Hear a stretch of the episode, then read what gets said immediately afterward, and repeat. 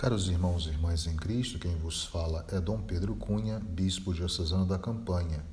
Hoje é domingo, dia 16 de janeiro, e nós estamos celebrando o segundo domingo do tempo comum, cujo evangelho de João 2, 1 a 11.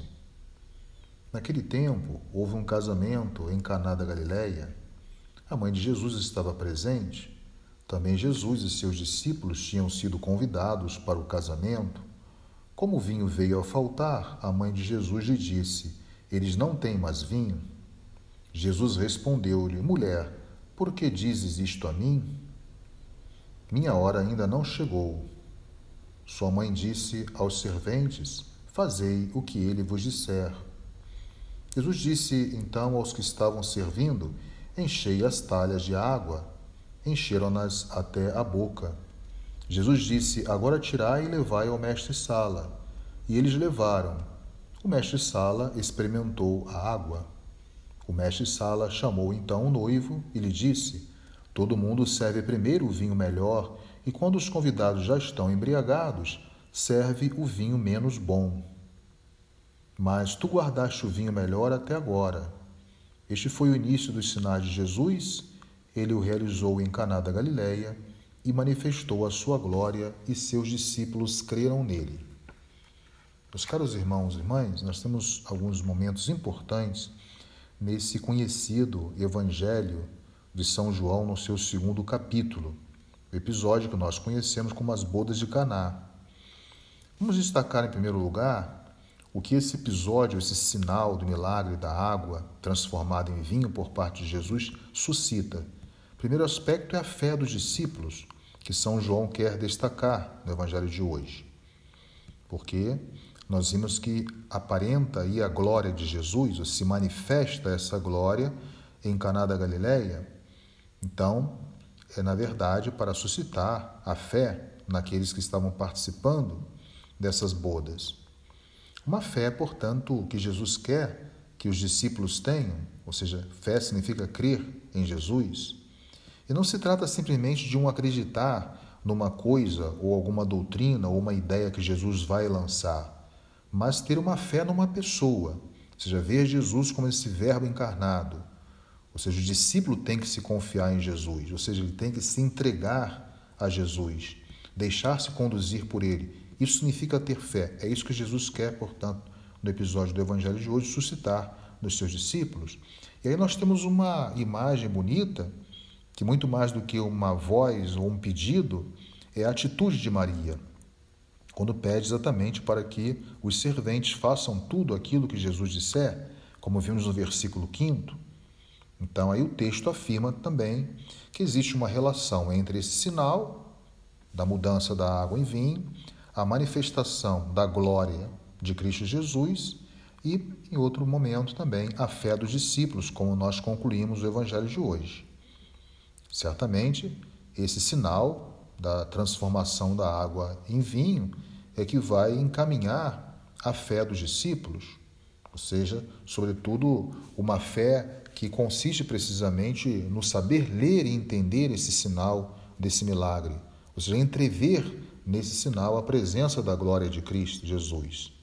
Então aí por isso o tema da fé, ou seja, porque a pessoa que tem fé, ela consegue ler ela consegue entrever esses sinais, ou seja, o mistério da pessoa de Jesus, isto é, que ele vem da parte do Pai. Nós terminamos de celebrar agora o tempo do Natal que demonstra isto. Jesus Cristo é o Verbo encarnado do Pai. Deus então arma a sua tenda entre nós na pessoa do seu Filho. E o que na verdade Jesus quer dos convivas e também dos seus discípulos é suscitar essa fé como sendo um abandonar-se a Jesus, seja, entender o caminho que Jesus está apontando e, ao mesmo tempo, experimentar essa sua hora, a hora da glorificação. Então, crer significa, nesse sentido, sobretudo para o Evangelho de João, ver a glória, né? ver a glória de Jesus que se manifesta aí. E é interessante ainda destacar que essa messianidade de Jesus que se manifesta nesse milagre inclui também uma passagem do Antigo ao Novo Testamento ou seja, da antiga aliança à nova aliança. Por isso é importante o tema da fé, né, e dentro desse tema da fé também uma conversão uma abertura, né, uma disponibilidade a isso que é novo, esse sinal de Deus para cada um de nós. Daí exatamente a relação entre o vinho velho e o vinho novo. Então, para bebermos esse vinho novo, participarmos desse banquete do Senhor Jesus, nós temos que ter fé nele, temos que viver a experiência da conversão e temos que ter essa disponibilidade para abrirmos essa novidade, o vinho novo que Jesus veio trazer na sua pessoa e na mensagem do reino de Deus. Então o evangelista João, ele fala também duas vezes aí da mãe de Jesus, né? Que na verdade é esse episódio de Caná da Galileia e também ele, ele relaciona esse episódio, né? Como nós sabemos também com a presença de Maria, né, na hora de Jesus, como sendo a hora não só dessa manifestação milagrosa, mas também a hora por excelência, que é a hora em que Jesus vive a sua paixão. O autor quer correlacionar essa hora da manifestação da divindade de Jesus, da sua messianidade, com também o momento da sua morte, da sua paixão. E em ambos momentos nós observamos que Maria está presente, né? onde Jesus usa a expressão mulher. Em ambos momentos há também essa reminiscência do sentido da mulher, né, usada já no Antigo Testamento, sobretudo no livro do Gênesis, no capítulo 3 e 15. Né? onde, na verdade, Eva é a mãe, uma mulher, a mãe de muitos dos viventes, né? Ela é chamada assim a primeira mulher. E por isso agora Maria, essa nova Eva, é a mulher por, por excelência também. Isso é importante destacar, esses dois momentos do mistério da vida de Cristo Jesus, onde Maria Santíssima se faz presente sem dúvida alguma, né? O segundo também aspecto é esse cumprimento da missão de Jesus Portanto, esses dois momentos, né, em que Jesus manifesta o início da sua missão nas bodas de Caná e a conclusão da sua missão no momento crucial, momento da cruz, momento cruento de Jesus, né, da história de Jesus, que é o momento de sua morte. Então aí o evangelista João quer mostrar, né, com muita profundidade esses esses dois episódios e mostrar também essa vocação de Maria Santíssima é, como modelo né, da igreja e, ao mesmo tempo, como modelo discípulo. Isso é importante São João destacar e, de fato, ele destaca muito bem. É, aquela expressão, por que diz isto a mim, né, mulher? Mulher, por que diz isso a mim?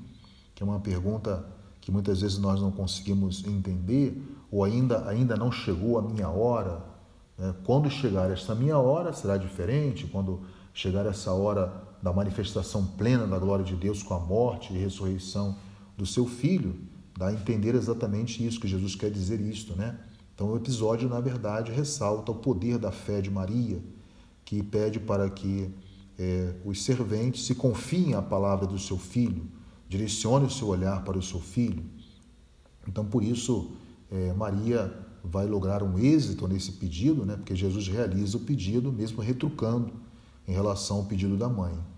Então, esses casos, esses dois momentos tão importantes, né, que Maria vai sensibilizar o seu filho em relação à necessidade dos convivas, e ao mesmo tempo, eh, João quer destacar aí esse papel da fé de Maria, né? Maria como sendo uma mulher, como um modelo da fé para cada um de nós. Daí essa expressão, né? Fazei tudo o que ele vos disser.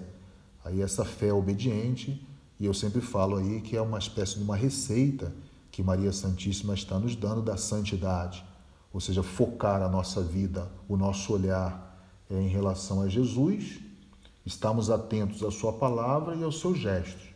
Esse é o sinal, sem dúvida alguma, que Maria deixou, né? não para simplesmente os discípulos de Jesus, mas para toda a igreja, como sendo essa imagem da mulher crente. É um convite que ela nos faz é, para nós direcionarmos a nossa vida o nosso olhar para é, Jesus Cristo, seu Filho. Né? Portanto, para nós concluirmos a reflexão desse evangelho tão bonito, é, a mensagem que Jesus nos deixa ao realizar esse milagre é, nas bodas de Caná é uma mensagem que está sempre relacionada com uma revelação muito superior a um Jesus que participa de um evento social familiar. Na verdade, esse episódio provoca a revelação da glória, da glória do Filho de Deus. Né? E por isso, o, o evangelista termina, né? e os seus discípulos creram nele. Então a temática está aí central, a afirmação de Jesus como sendo Messias enviado da parte do Pai, a presença intercessora de Maria Santíssima e nós como cumpridores da palavra de Jesus, dos gestos de Jesus, participando assim do seu reino, do seu banquete, tomando esse vinho novo que ele apresenta a cada um de nós. Por isso, em Jesus ou por Jesus, nós temos essa relação entre o esposo e o vinho, que é um vinho excelente, né? Onde as pessoas vão viver essa liberdade, onde as pessoas vão poder experimentar essa graça dada por Deus na pessoa do seu filho. Né? E, ao mesmo tempo, pensarmos que Jesus ele é a realização de toda a aliança é, prometida e dita no Antigo Testamento, já com a imagem de Moisés, e Jesus, portanto, trazendo essa plenitude de todas as promessas do Antigo Testamento, ele nos concede essa graça de nós bebermos esse vinho novo, o vinho da alegria. Né? É o vinho, portanto, de uma religião nova, instaurada no amor por parte de Jesus. E assim, essa aliança estabelecida entre Deus e todos nós na pessoa de seu Filho. Que possamos no dia de hoje fortalecer a nossa fé, a nossa crença em Jesus e nos confiarmos, portanto, naquilo que Maria Santíssima intercede por cada um de nós, para que tenhamos fé, acreditemos na palavra do seu Filho, que ele sempre vai trazer o vinho da graça para cada um de nós. Louvado seja nosso Senhor Jesus Cristo, para sempre seja louvado. O Senhor esteja convosco, ele está no meio de nós. Por intercessão da Virgem do Carmo e dos nossos beatos Padre Victor e Chica, abençoe-vos o Deus Todo-Poderoso, Pai e Filho e Espírito Santo Tenham todos um abençoado domingo.